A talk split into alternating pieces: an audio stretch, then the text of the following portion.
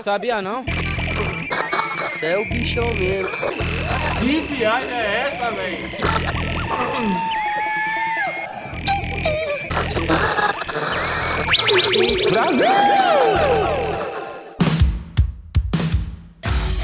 Bom dia, boa tarde, boa noite. Aqui Jackson Cruz, vulgo Jack. É, vamos para o nosso terceiro episódio do podcast Vai Ser O Que É. Esse podcast que é gravado numa mesa de bar. E nesse terceiro episódio vamos falar as consequências, as desgraças e os efeitos da pandemia em nosso corpo, na nossa cabeça, na nossa mente. Queria chamar aqui os amigos para o bate-papo. Eu sou o Júlio César de Lima, também conhecido como Filhote, e sofri c... na pandemia. E sobre pandemia, eu não posso falar por nenhuma, mas sobre a desgraça que ela fez com a nossa cabeça, aí eu posso falar porque tenho uma cabeça maior, então a desgraça em mim é bem maior. E é isso aí. Eu sou Thales Cantizani, já falei um pouco sobre mim nos outros episódios, né? Eu já tive uma vida de dançarino exótico, né? a pandemia infelizmente tomou esse trabalho de mim, onde eu ficava me esfregando nas pessoas e agora não posso mais. E inclusive, já começando a opinar um pouco sobre os efeitos da pandemia, além dos efeitos psicológicos nas pessoas, né? A pandemia ela causou um efeito social no sentido de as pessoas perderam um pouco esse traquejo social com as outras pessoas, né? Eu tenho sentido isso no retorno com as atividades presenciais. Então, assim, eu percebi nesse tempo aí, né? A gente já tá há quanto tempo, Jackson Douglas, dessa brincadeira de lockdown, vai volta, vai e volta? Um ano, cinco meses e vinte e poucos dias. E algumas horas. E algumas horas. Então você sente que as relações, ela, as relações pessoais, elas estão um pouco mais afastadas, né? Que é normal, natural, as pessoas já não se abraçam mais. Eu, por exemplo, sou um cara que passo muita vergonha nesse sentido, porque eu não sei se eu dou a mão, se eu dou soquinho, se eu abraço as pessoas que eu tô falando, né? E esse traquejo social que a gente tem perdido aí, ele me preocupa para além da gente, por exemplo, a molecada de 5, 6 anos que tava nessa pandemia aí, que tava naquele momento de, de você é, interagir melhor com as outras crianças, você ter relações. Comer areia, brigar. Comer areia dá pra, dá pra comer ainda, né, mano? Assim, tipo, Pô, mas comer areia sozinho quando é criança, acho que deve Pois ser é, muito deve ser ruim. muito paia. Então, assim, você tem aquele. A solidão foi paia, né? Solidão ou liberdade? Não, velho, não foi liberdade. Você trancado na porra de uma casa, trancado na porra do seu quarto. Então, aí você imagina isso numa cabeça, na cabeça de uma criança de 5, 6 anos que está naquele desenvolvimento social e está na escola, que é importante. O mais importante da escola, além do aprender e tal, é você ter essa socialização, certo? Você pega um moleque desse que ficou dois anos, dois fucking anos dentro de casa. Caralho, cuzão! Não dentro de casa e tal, mas, porra, em algum período ele ficou. Como é que você coloca um moleque desse na sociedade de novo? Como é que vai viver? Como é que vai ser a vida? É, tem, tem esse fator, porque a criança tem o fator do desenvolvimento dela, das relações que ela cria na escola, com outros contatos com as pessoas, com outras crianças da sua idade, outros coleguinhas de, de classe. E tem também o fator criança dos pais, porque eu, eu não, te- não tenho um filho, meu filho é um Que você saiba. é que eu saiba. E, e isso mexe muito com a cabeça também dos pais. É, você estava acostumado, de certa forma, a deixar todo dia a criança na escola, ou transporte, ou ônibus, enfim, o que for, o meio, e você tinha e você ia pro seu trabalho. O seu lar, o seu descanso, ou qualquer coisa, passou a ser seu trabalho também. E muitas pessoas não têm. Acho que somos aqui três privilegiados, de certa forma, que tínhamos um escritório em casa. Meu escritório virou o quarto do Júlio na pandemia. É, teve essas, esses É, ajustes. morei aí. junto com o Thales. Foi divertido.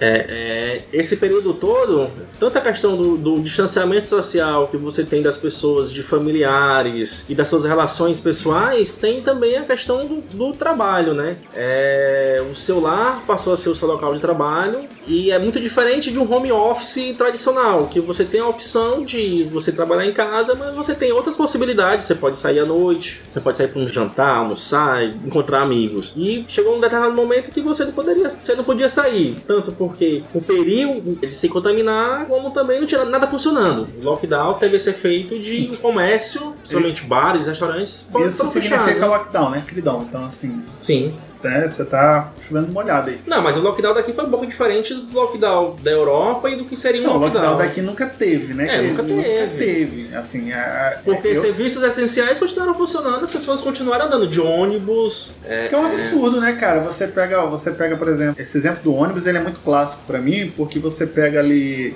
as famílias é, tradicionais brasileiras que estavam até defendendo o lockdown até um certo ponto no começo e tal. Era lockdown pra eles, mas pros empregados não era. Então você via muito ônibus lotado, você via redução até, pô, é um negócio surreal. É você falar em redução do itinerário de ônibus. Pô, se você, ah, mas porque vai ter menos circulação, não vai, mané. As pessoas trabalhadoras estão trabalhando. A galera tá indo trabalhar. O patrão não tá dando moleza. Fechou o comércio, fechou, beleza, fechou um- uma fatia, uma gama, mas a outra não. Então, proporcionalmente, continuava com os ônibus lotados, entendeu? E não tinha controle nenhum dessa porra. E quem tava em casa tinha pouca opção. Porque todo mundo viu a live do Pérez. Ou do Wesley Safadão, porque o divertimento era live, o divertimento era você. Entrar durou no- duas semanas esse investimento pra mim? Pô, velho, mas é, foi o que teve. Não, né? era o que tinha, era o que tinha. Eu acho que foi o maior período das pessoas entrarem na yoga, que foi o meu caso, ver live. Eu fiz curso de natação EAD, cara. Ficava batendo o braço no sofá, pô. Igual um maluco sozinho. Não, mas ó, esse negócio que o Jack falou é muito importante, porque assim, o, o- o- quando a gente fala da, da pandemia, sempre tem aquele idiota que fala que a gente vai crescer muito com a pandemia, principalmente no quesito trabalho. Eu não cresci porra nenhuma, eu trabalhei pra caralho. Eu trabalhei o triplo do que eu trabalho. Eu trabalhava pouco, mas eu trabalhei o triplo, então eu trabalhei normal. Nas primeiras semanas eu troquei total horário. Eu entrava nove e meia da noite e parava quase quatro, cinco horas da manhã, porque eu não tinha o hábito dessa ideia de trabalhar em casa e até eu me acostumar. Mas não é, não é só no- o nosso hábito, não, cara. A disponibilidade que você tem, entre aspas, para um, um patrão, para um chefe, ela é muito maior. Por exemplo, eu uma vez tive uma discussão com um ex-chefe meu, foi o seguinte, deu meio-dia, eu saí para fazer o meu almoço, que ainda tinha isso, eu tinha que fazer o meu almoço, né? Eu não podia comer fora, que é o normal que eu faço, eu não pedi iFood porque também tava boladão de pedir. Então, tipo, eu fui fazer o meu almoço, depois que eu fui fazer o meu almoço, eu fui comer, por óbvio. Então eu tipo, fiquei uma hora e meia afastado do celular. Quando eu peguei meu celular de novo, meu chefe tava me esculhambando, falando assim, bicho, eu tô há uma hora e meia tentando falar contigo. Eu falei, bicho, eu tava fazendo o almoço, tava sem o celular na mão. Ele falou, não existe isso dentro de casa. Claro que existe, entendeu? Pra quem não tem empregada, pra quem tava fazendo a porra do lockdown, existia. E tipo, eu tava disponível, ele sabia que podia me ligar 7, 8, mandar uma mensagem 9 horas da noite, às vezes 10, que eu tava em casa, eu tava fazendo nada, ele sabia onde me encontrar. E levando isso aí, eu nunca tinha ouvido falar sobre burnout. E hoje em dia, tipo, virou um assunto meio que A síndrome de. comum, a síndrome de burnout, é onde você tem É problemas burnout, com burnout? É burnout. Em inglês de Aguarana. Em inglês de Jaguaruana, Tá. que eu sou fluente. E eh, hoje em dia é muito comum você ver que as pessoas elas criaram um- uns certos estímulos negativos em relação ao trabalho. Exatamente por Burnout essa- é aquele que tu quebra a parada toda dentro de casa. Não, Não. não, não, não. Esse é o quê? Só um minuto, Thales. Deixa de ser Faustão que vamos chamar uma profissional aqui. Oi, pessoal, me chamo Thaís Azevedo, sou psicóloga. Vou compartilhar com vocês um pouquinho aqui sobre a síndrome de burnout. A síndrome de burnout, ela afeta ali aspectos físicos e emocionais da pessoa, o que pode levar ali o esgotamento profissional. Existem algumas profissões que são mais acometidas com essa síndrome, mas de uma forma geral, é, essa síndrome está ali atrelada àquelas pessoas que são viciadas ao trabalho, as famosas workaholics, né? E esses profissionais acabam se esforçando tanto com o trabalho várias vezes se esquecem dos momentos de descontração e relaxamento. É como se a mente dessas pessoas estivesse alerta o tempo todo, fazendo com que elas se sintam exaustas. Entendi, deu tela azul. Deu tela azul. Tela Deu azul tela azul. total. Assim, é, é, nesse tela azul, eu, complementando aqui o que o Thales falou, eu também na, na, na pandemia eu, foi o período que eu mais trabalhei na minha vida. O trabalho que eu desenvolvi, eu desenvolvo até hoje ainda, tem a ver com essa parte de inteligência, de informação, de dados e tal. E eu consumia muito Covid por muito tempo.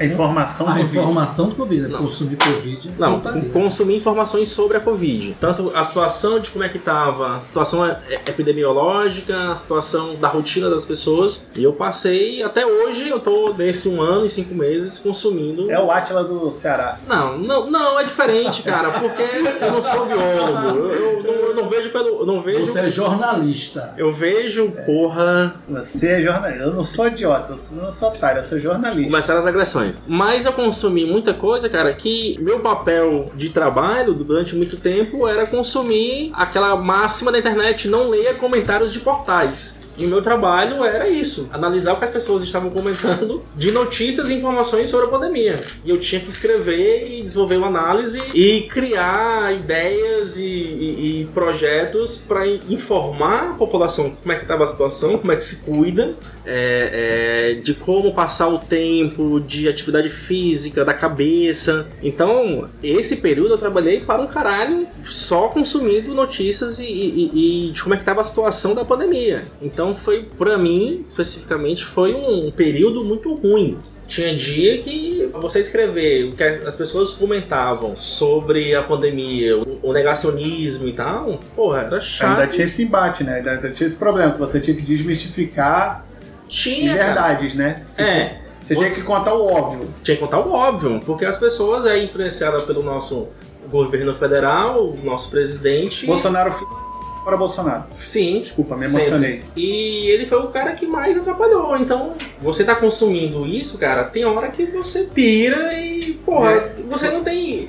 Isso calhou exatamente no momento que eu estava trabalhando para o governo do Maranhão. E eu não faço a- a- o mesmo tipo de trabalho que o Jack, por exemplo. Eu não faço análise, eu não coleto informações, né? O, o- Jack faz um trabalho mais de inteligência. O meu trabalho ele era um pouco mais de solução, né? A gente tinha que dar soluções para problemas que já haviam. é, é, o Jack era uma parte do trabalho, o Jack do Maranhão era uma outra pessoa, né? Ele dizia, olha, o problema está aqui, as pessoas não querem tomar vacina, isso era um problema. E a gente tinha que criar campanhas que falassem, toma p... da vacina, filha da que é essa p... que é a coisa que vai te salvar. Que você vai tomar essa p... esse remédio verme, todo ano você toma essa caralha, e essa caralha não te deixa imune. Então deixa de ser imbecil, né? Aí vinha alguém e falava assim, Thales, você não pode falar assim. Aí eu fazia uma campanha dizendo, tome a vacina, salve sua vida e de quem você ama. Não, e, e tem um fator também que é as pessoas ficarem em casa. Tivemos um case aí onde eu trabalho que foi logo após ali a, aquela festa, todo mundo conhece da, da Gabriele Pugliese, Gabriela Pugliese. que foi onde começou a pandemia de, de fato no Brasil, porque juntou os ricos da cidade, de vários, várias cidades do país, e levou à contaminação, né? Então a gente fez uma campanha aqui pro Ceará que era, pô, fica em casa. A gente começou a trabalhar nessa. Não, claro, não podia dizer, porra, tu tá sendo escroto, tá saindo de casa. Mas de conscientização das pessoas que os riscos que tem de você tá aglomerando. É, eu tive muita sorte porque o meu trabalho me proporcionou ficar em casa, né? Então eu passei é, esse um ano, cinco meses dentro de casa sem sair. O que acontece foi que com o passar do tempo, com o passar do tempo, preso dentro de casa, sem fazer muita coisa, apenas trabalho, a minha cabeça começou a ficar, eu comecei a ficar atordoado. Você começa a ver tanta informação ruim, tanta coisa Imagina negativa. toda essa cabeça toda, mano. Porra, velho. Trabalho, Era, você vê. era muito foda, porque era muita informação. Você ligava o jornal, era informação ruim. Você via um noticiário, era informação ruim. Você via um governo Falar desgovernado, falando merda pra um cara. E você lá preocupado. Chegou um momento que eu não tinha mais condições, eu não tinha mais condições pessoais de assistir um noticiário. Eu, eu- eu, honestamente, o que me salvou foi porque eu tenho um videogame e eu comprei um jogo super extenso, The Witcher. Que Bruxão. o Bruxão que o jogo é muito extenso, e eu resolvi que eu ia jogar o jogo de cabo a rabo, e honestamente ele ocupou muitas horas do meu dia, porque se não fosse isso, se eu parasse para pensar na mazela que estava lá fora, vendo, porque da minha janela eu conseguia ver o ônibus lotado, eu conseguia ver o pessoal na rua, cara, isso só piorava a minha cabeça. Eu não imaginava a cabeça das pessoas. Eu tinha pai, velho. Meu pai, meu pai faleceu de Covid. É, minha família foi acometida pelo Covid. Então era uma bosta muito grande quando você via alguém vendo tudo, escutando não vá, escutando não faça, e o filho da puta sai de casa pra ir pro pra aglomerar, pra ir pro quatro, velho. Isso me deixava mais f... ainda. E me lembrava muito do filme Dia de Fúria, porque a vontade que eu tinha era lá em sentar a porrada em todo mundo. Bando de. E tem uma coisa pessoal, eu tava até conversando com o Júlio esse final de semana, antes da gente gravar isso aqui. A minha diversão também foi o Xbox, também com jogos, enfim, ocupar a cabeça em alguma coisa, porque até o noticiário, eu tinha que consumir noticiário porque o noticiário fazia parte do meu trabalho. Então eu tinha que consumir isso pra estar ligado o que estava acontecendo, porque nem, nem tudo tava ali na internet, muita coisa é, reverberava na internet por conta ali do, do Jornal Nacional, é, é, de alguma coisa. E quando teve essa, esse problema com a família do Júlio, foi, foi, a, foi o momento que eu digo, porra, eu tô desgraçado da minha cabeça, chorei com c... no dia, eu disse, pessoal, não vou trabalhar hoje, não, não vou fazer isso, porque eu não, não consigo escrever sobre esse negacionismo que a gente tá vivendo com a situação que tem de pessoas próximas a mim e, porra, eu ia ficar muito puto. Assim, na verdade, cara, eu acho que ninguém passou por essa pandemia. Ok, não existe esse ser humano. Ninguém passou ileso. Ninguém passou ileso, ninguém passou ok, ninguém falou, ah, me tornei uma pessoa melhor. Meu Pikachu, Pikachu, tornou uma pessoa melhor. Aliás, nem meu Pika Pika. tornou uma pessoa melhor, porque ficou guardadinho, né? Namorava na época e não encontrava minha namorada, porque ela tava no meio do mundo. Não no meio do mundo, né, curtindo nada disso. Ela tava trabalhando. Então, eu passei um período, inclusive, de quase cinco meses sem ver minha namorada, sem ver minha mãe, sem ver meu filho, sem ver ninguém. Eu fiquei isolado dentro da minha casa durante quatro ou cinco meses, entendeu? E, assim, me irritava muito essa sensação que o Júlio tem, porque, assim, parecia que eu tava fazendo a minha parte em vão. Porque eu tava em casa, eu tava me cuidando, tentando me cuidar, né? E os números só cresciam. E aí você olhava os stories da galera, era galera em festinha clandestina, era a galera, ah, um rolezinho com 5, 6 amigos não vai fazer mal. Você passar pra uma pessoa já vai fazer mal. Inclusive, falando de case, tem um case muito bom, que é da Prefeitura de Salvador, que ele mostra, inclusive, uma menina que vai pra uma balada, curte com a galera, chega em casa, dá um beijo no pai, e aí passa a Covid pro pai, o pai morre, entendeu? Tem todo um, um negócio assim, sabe, de culpa. E é isso mesmo, cara. Assim, essa galera que foi pra rua, me desculpe, velho, mas vocês mataram muita gente, cara. Vocês mataram muita gente. A verdade é essa. São quase 600 mil mortos no Brasil, cara. 600 mil. A galera eu acho que não tem noção do que é isso, não, cara. 600 mil, velho. São 10 maracanãs lotados, até o talo. 10, né? 10. Cara, são absurdo. Isso é um absurdo e a galera não tem consciência ou não tinha consciência, aí perde alguém. Inclusive, eu conheci gente que perdeu alguém da família, mas no outro final de semana tava no pagode clandestino. Tava chorando num final de semana, no outro tava num. Cara, isso é uma cultura, como é que eu posso dizer assim, pra tentar ser menos rude possível. Isso é uma filha Pronto, fui rude. É não pensar no bem-estar coletivo. É pensar no bem-estar individual e imediato. A palavra é essa, imediato. O que é o imediatismo? Ah, vou curtir só uma festinha ali e vou rezar pra não pegar. Foda-se se eu tô com meus pais, se eu tenho um namorado, se eu tenho amigos que interagem comigo. Se eu vou botar todo mundo em risco. E botou. E teve gente pra que morreu. E outra coisa, Covid não tinha esse negócio de idade, não tinha esse negócio de raça, credo. Tá matando ainda, né? A gente não pode falar no passado porque ainda, ainda tá entre a gente. Tá matando pra caralho. Eu tava vendo ontem no jornal, por exemplo, teve um mês, é, não vou me recordar qual mês, foi abril, maio, matou seis, mais de 6 mil pessoas em um dia no estado do Ceará. No estado do Ceará, mais de 6 mil pessoas morreram por Covid naquele dia. Foi o pico, foi o ápice. Isso aí foi em maio. Como eu acompanhava os números, hoje o cenário é bem diferente. Assim, claro que a pandemia não acabou, a, a, a gente aqui também se cuida. É tanto que na loucura disso tudo, me lembro que em junho do ano passado, no auge também da pandemia, meu pai precisou fazer uma cirurgia, outro rato pessoal aqui. A gente desesperado, porque os hospitais não estavam fazendo cirurgias eletivas. Meu pai precisou fazer uma cirurgia, a gente rodou um, um mês até que eu consegui uma clínica particular que fizesse, e foi um trabalho desgraçado e caro, porque você tem que pagar quarto isolado, você tem que pagar uma esterilização de um, de uma- de um centro cirúrgico. Assim, foi muito caro porque você tinha que pagar muita coisa pra ter um mínimo de segurança. Quero fazer só uma correção na tua fala aí. Você falou que a gente mudou, a gente mudou o caralho. O que tá salvando a gente é vacina. Sim, claro. Vacina claro, claro, entochada claro. no rabo, Coronavac, Pfizer. A Pathfinder.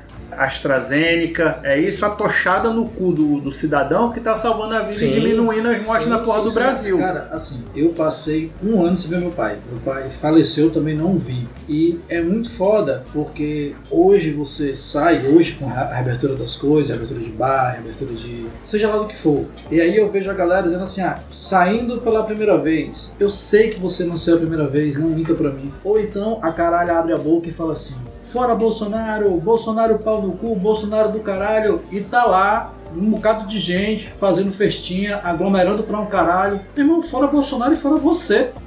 É só se ligar, meu irmão. Você não tem um pingo de consciência com o indivíduo, você não tem um pingo Um de coletivo. consciência com o próximo. Velho, eu na pandemia, eu tenho certeza, eu me tornei uma pessoa muito pior. Eu me tornei muito mais agressivo, Perfeito. eu me tornei uma pessoa muito mais sem paciência. Eu tenho zero paciência com bolsonarista, zero. Outro dia eu tava vindo no Uber, o Uber veio contar uma piadinha sobre alguma coisa e tal, se achando que era o cara, porque eu tava no Uber, então ele se achou que ele tava no direito de contar uma piada. O B dele, né? Homofóbica. É uma piada homofóbica. Eu escatitei o cara. Eu não tenho mais paciência, me falta paciência. A pandemia, o recorte que ela deixou pra mim foi a total falta de paciência com o indivíduo, com o próximo. Eu não tenho paciência com quem não tem, com quem não prospera com o próximo. Eu não tenho um mínimo de paciência. Por mim, juntava tudo numa sacola só e tomava no cu. Paciência, eu perdi. Eu perdi empatia. Perdi amigos, brother. Eu perdi empatia. Eu peguei amigos também. Cara, amigos é o seguinte, cara. Eu acho que na verdade assim, a gente tem que fazer uma análise, porque assim, se você perdeu amigos, você nunca teve. Porque a pandemia, inclusive, me salvou muita coisa meus amigos, né? Eu lembro que a gente, por exemplo, fez videochamadas. Não, mas eu lembro de perder, perder mesmo. Ah, perder, morrer. Você- Ah, tá. Perdeu, perdeu. Passou três dias no Elm e não conseguiu sair. Mas o Thales falou uma coisa importante aqui pro assunto, que a pandemia, esse elo que a gente tinha aqui de amizade foi muito importante, porque eu me lembro que o dia que meu pai foi fazer cirurgia, que eu tava chorando, desesperado, eu vim pra cá, a gente ficou lá embaixo, porque não podia subir aqui, ficamos nós três conversando, bebendo, porque a gente passou o quê? Quase seis meses pra se encontrar? Oito, Oito- meses. oito meses? Oito meses. pra gente se encontrar. Oito meses pra se encontrar e foi pra contar como é que tava a vida. Meu pai tinha feito a cirurgia, o Júlio tinha perdido o pai, fora as pessoas que Coisa que não dá pra falar em grupo de WhatsApp, né? não dá, cara, porque chega um momento que cansa. Ó, amizade, amizade é um negócio muito importante. Eu tava. Inclusive, até anotei aqui, porque o nome do cara é muito foda. Ele, ele fala sobre o ensaio sobre a amizade. É um filósofo francês que eu nunca li, chamado Etienne Laboété. Se liga no Esse francês. curso foi em Jaguaruana? Francês de Avaruana. No Cici Boa. EJ. CCJ. Cici EJ mandou um abraço. Obrigado, patrocina nós, Cici EJ. Esse cara é muito foda, porque ele fala um- ele faz um ensaio sobre a amizade. E tem um negócio que é muito foda, que eu, assim, eu tava lendo sobre ele ontem, na verdade. E ele fala assim, ó, uma pessoa sem ética tem apenas cúmplices, não tem amigo. Então o cara que não tem amigo, ele não tem ética nenhuma. O cara que tem- não tem ética, ele tem cúmplice, é diferente. Né? A vida sem amizade é uma vida vazia. Uma vida sem amigos verdadeiros é uma vida desperdiçada. Pessoas boas têm amigos. E aí ele repete: os maus não têm amizade. Eles apenas se entretêm com as outras pessoas. E a verdade é essa. E, tipo, na pandemia, eu, por exemplo, que sempre fui muito expansivo, sempre fui muito. Sabe, é, é, eu consegui enumerar melhor quem são os meus amigos, eu consegui enumerar quem são os meus conhecidos, e eu consegui enumerar quem são os filha da puta que eu não deveria nem ter trazido pra perto algum dia da minha vida. Eu acho que pra mim, e aí é, se alguma coisa boa essa pandemia trouxe, na verdade acho que não trouxe nada, mas se alguma coisa eu posso tirar de positivo, é que eu aprendi a valorizar, inclusive, melhor os meus amigos e os que estão por perto. Teve gente que eu nunca tive dúvidas, tipo vocês, eu nunca tive dúvidas sobre isso. Né, eu vou incluir aqui, por mais que não mereça uma citação honrosa, vou incluir aqui o Márcio. Não, Não merece, merece. não, Não merece. merece. Não, merece. não, filha da puta, arrombado, gajo do caralho. Não merece citação, Ora, mas pois. Ora pois. Foi embora, abandonou a galera, abandonou o bar, mas é, são amizades que eu trago da faculdade e eu levo pra vida. E isso, a, a amizade é um negócio tão sincero e tão resistente, tão forte, né? Eu não digo nem que é uma árvore, como a galera fala. Eu gosto de brincar falando que é tipo um bambu, que a ventania bate, ele enverga, mas não cai, não quebra de jeito nenhum. E o bambu? E o bambu? Mas o que eu ia falar é que mesmo a gente naquele momento se encontrando, a gente sabia que tá, tá- estávamos tendo com- é, é, todos os cuidados, mas a gente ia se encontrar, a gente fazia teste. Tinha teste também até pra se encontrar também, porque a gente não, por mais que tomasse todos os cuidados, tinha uma reunião pra resolver, tinha um supermercado pra ir, tinha certas coisas que a gente tinha empatia com os amigos, que, porra, eu- eu- se eu levar uma essa p... doença pra um amigo meu, porra, como é que vai ficar? Se o cara morre, Se o cara morre, e aí? Como é que fica? A, a gente já tava des- desgraçado da cabeça, um negócio desse a gente ia ficar mais desgraçado ainda, cara. Não, eu fico assim, beleza, se o cara não morre, mas o cara tem sequela. E já é uma sequela. Imagina uma sequela sobre uma sequela. Entendeu? Se, por exemplo, o Jack, eu levo isso pro Jack. O Jack já é sequelado. Entendeu? Isso é Aí uma o Jack Pro fica bem, mais pro bem, sequelado claro, ainda. pro bem. Véi, eu, porra, eu, eu, eu pensava nisso o tempo todo. Eu, eu pensava nisso pros meus amigos, beleza. Eu pensava isso pra minha mãe, mano. Velho, quer que eu diga uma verdade aqui? Uma vez um amigo meu falou assim, velho, eu não tenho mais tempo a perder. Nessa mesma semana que essa pessoa falou isso, ela contraiu o Covid. Foi o Thales. Lá em Campina Grande trabalhando. Isso. Velho, o desespero que a gente ficou do lado de cá. Como é que tu tá? Tá bem, tu morreu, tu tá vivo. Manda foto. Foto aí, tu aí frescando e o pobre lá fudido. Ele fudido com medo de morrer, a gente fudido com medo que ele morresse. E a gente percebe que só tem a gente pela gente. No final é nós por nós e acabou. E aí- Foda-se. e aí E é vai- engraçado, engraçado, engraçado que quando o Thales contraiu o Covid, é, a gente estava num, num período profissional muito parecido eu e ele. Era campanha eleitoral e tal, a gente tinha reuniões com, com pessoas, mas era pelo menos assim, a gente tinha um dis- distanciamento, não senta próximo, máscara sempre, não tira máscara, PFF2, é, não tinha esse negócio de máscarazinha cirúrgica e nem da. da- a- nem, a- nem as máscaras de Jaguarona que o Júlio usa, né?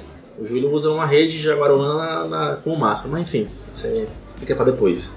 É, vale vale um- uma situação honrosa aí, nesse período que eu tive Covid, como já falaram aqui, eu estava em Campina Grande, estava trabalhando numa eleição, fui diagnosticado, se eu posso dizer assim, com Covid, eu fiquei isolado num quarto de hotel durante 15 dias, e aí além dos meninos, né, o tempo todo preocupados e tal, é, eu tive uma Covid bem tranquila, na verdade não, tive, não, não- senti os efeitos mais, mais nocivos, vamos dizer assim, da Covid, mas eu tive um amigo que é médico, o Gustavo Laguna, ele é lá de São Paulo, inclusive, mandar um abraço para ele, é, que ele fazia vídeo chamado comigo todos os dias. Todos os dias para saber como é que eu tava, né? Eu tinha ido a um médico lá e o médico tinha me receitado uma parada, ele falou: "Não, você não vai tomar essa porra.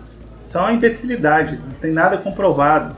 Você vai ficar no teu quarto, você vai descansar, beba bastante água, não sei o que, não sei o que. Se você tiver alguma complicação, aí você vai para o hospital e aí você vai tomar medicamento. Se não, mané, é descanso. Então, assim, é, até nesses momentos, por exemplo, eu pude contar com pessoas que, apesar do cara ser de São Paulo, ele é meu amigo, joga videogame comigo há anos. É, a gente já se encontrou em campeonatos presenciais e tal, então a gente já teve aquela resenha. Assim, velho, é, é nesse momento que você vê quem se importa com você. Porque nesse momento, por exemplo, você espera que algumas pessoas tenham mais atitudes em relação ao cuidado, né? É, e tem uma coisa que é muito importante que eu aprendi na minha vida, ao longo da minha vida, que eu até falei para uma pessoa ontem, estava conversando com ela. Falei assim, cara, a partir do momento que você para de esperar dos outros o que você faria por elas, você vive uma vida melhor. Porque quando você fica esperando o que você faria por ela, você se decepciona na maioria das vezes. Então eu parei de esperar das pessoas. E ali eu fui. Ali, inclusive, foi um momento crucial que eu fui filtrando quem estava preocupado comigo minha família, vocês, outros amigos, né? A própria turma da, da, da, campanha, tinha gente que eu achava que era mais próximo ou não, meio que se fudeu, e uma outra turma que eu achava que era um pouco mais distante, porra, cara, tá precisando do quê? Eu vou aí, não, vou, vou deixar remédio, vou deixar comida. Vou... Quando você é um leproso, desculpa por assim dizer, né? Leproso no, não no sentido literal da palavra, mas quando você tá doente, você, né? Requer que as pessoas se distanciem, você vê quem é que está mais próximo. O distanciamento, inclusive, deixa mais claro quem está mais próximo de você. Quem é de verdade sabe quem é de mentira. Charlie Brown. Charlie Brown. Chorão. Chorão. Um grande abraço. E queria aproveitar o espaço também até para agradecer a amizade dos, dos amigos que estão aqui com A amizade Thales. dos amigos. é, cara, Vai. Palmas. a Thales, Júlio, Miguel e outras pessoas é, que estavam presentes, porque, cara, tinha hora que você tava fudido, você só queria falar, desabafar, tomar uma cachaça, fumar um cigarro e, e- e era isso. Agora, eu não sei quanto ao resto do mundo, mas eu posso falar quanto a gente. A gente criou um vínculo de amizade. A gente já, a gente já tinha, ficou bem mais forte. E a gente começou a fazer uma coisa que a gente não tinha o hábito de fazer. Que a gente vem quebrando é, com o tempo isso. A gente veio começar, a gente veio começando a se abrir, a falar sobre nossos problemas, coisa que a gente é muito introspectivo e guarda muito pra gente. Coisa que quanto mais você guarda, quanto mais você acumula, mais adoecido você fica. E aí quando tu tá aqui de bobeira e tu tá um amigo teu conversando e aí você consegue conversar com ele e aí você fala, ah, vai dar certo, aconselha ou não aconselha, ou você deseja o bem da pessoa, parece que a cabeça da pessoa vai engrenando numa, numa, numa corrente do bem que é muito foda, porque a pandemia, a pandemia veio para você desacreditar do bem. No entanto, os amigos faz, fazem o contrário, fazem você acreditar que existe um Caralho, cuzão! Existe um amigo. E é muito foda porque você vai criando essas, essas barreiras, você se afasta de determinadas pessoas e se aproxima de quem gosta de você. E eu acho que, que a amizade é, é muito isso. E ficou muito foda na pandemia isso, porque, como o Thales falou, a gente cria abismos agora. Hoje em dia eu crio abismos com pessoas que, pra mim, não floem nem contribuem. Perfeito. Mas também eu faço questão de criar pontes em pessoas que eu gosto. Eu faço questão de perguntar, de ir atrás, de saber, de me envolver. Porque são pessoas que me fazem bem pelo simples fato de estarem bem. Porque eu acho que no fundo, no fundo, no fundo, a amizade é, não é o que você espera, o que a pessoa faz. É você simplesmente querer que o seu amigo esteja bem, Júlio, um amigo de verdade, ele torce pelo teu sucesso. O cara que não é seu amigo, ele sente inveja. Ele normalmente, e você pega isso na- no, no- no discurso, no debate, qualquer canto. Se você falar assim, caralho, ganhei um aumento hoje, teu amigo vai falar assim, porra, boa, vamos beber essa cachaça aí. O outro vai primeiro questionar, de quanto? Mas por quê? Sabe? É o cara, é, vai, vai tirar ondinha, mas vai tentar diminuir o teu sucesso. O, o, o cara que tenta diminuir o teu sucesso o tempo todo, ele não é teu amigo, entendeu? Ele é um filho disfarçado de brother. E não é, entendeu? O amigo de verdade é o cara que torce, é o cara que te incentiva. Vai, maluco, faz, é melhor pra tu. Ou então não faz, né? Que também tem isso. O amigo de verdade é o cara que chega e fala na tua cara. Fala pra você assim, bicho, tá errado, tá falando merda. Aqui tu tá vacilando. Pô, recua, entendeu? O outro quer ver o circo pegar fogo. Ah, mas tu acha que é melhor pra você, faz. Uma coisa que se falava muito na pandemia era que íamos sair melhor desta p. Ou será que não? Não. Mas uma coisa ficou muito clara. Quem é amigo de verdade apareceu nesse momento. E não é amigo de lá. É, serviu, serviu muito pra deixar claro quem é os brothers que tá ali junto, na merda, é, ou dos momentos bons, porque de, de, certa, de certa forma vivemos momentos bons nesse momento. A, a, a gente tem um certo privilégio de trabalhar em, em certos cantos que pode, podia trabalhar de casa, tinha uma liberdade e tal, então é, eu acho que ficou isso, ficou esse, esse momento, essa conversa de ficar muito, muito fortalecer os laços. Quem era Otaro bolsonarista não mudou. Pelo menos as pessoas que eu conhecia, que defendiam, defendiam ele e defendiam o projeto, se mantém. Alguns mudaram no meio do caminho, mas ah, o que ficou foi isso. É, ah, ficou a gente. É a gente pela gente, é, é, nós por nós. Eu acho, que- eu acho que você tocou num ponto muito sensível, que é quando você fala do amigo de like, né? Porque antes da pandemia,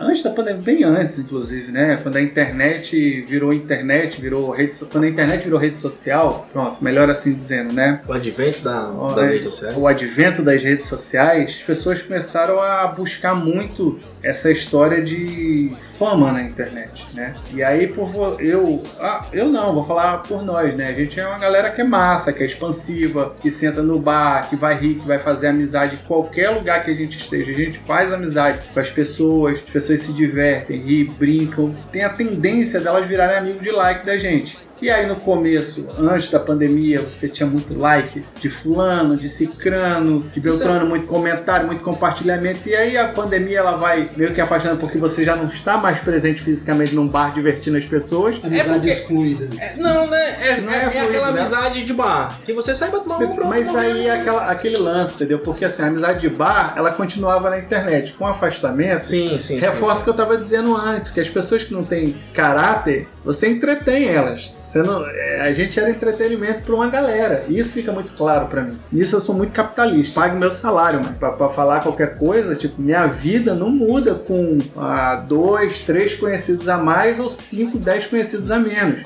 Mas isso fica muito claro que a gente era o entretenimento de uma turma e que a gente deixou de ser. E que com, com o fim da pandemia, cabe a gente, inclusive, escolher se quer eles na nossa bolha ou não. Entendeu? Pô, eu tenho uma lista ali, o Death Note ali tá lotado. Sacou? Não, mas resumindo, é como eu falei, é nós por nós, a gente. Nossa amizade ficou até mais forte, de certa forma. é, é, a gente. ficou até mais gorda.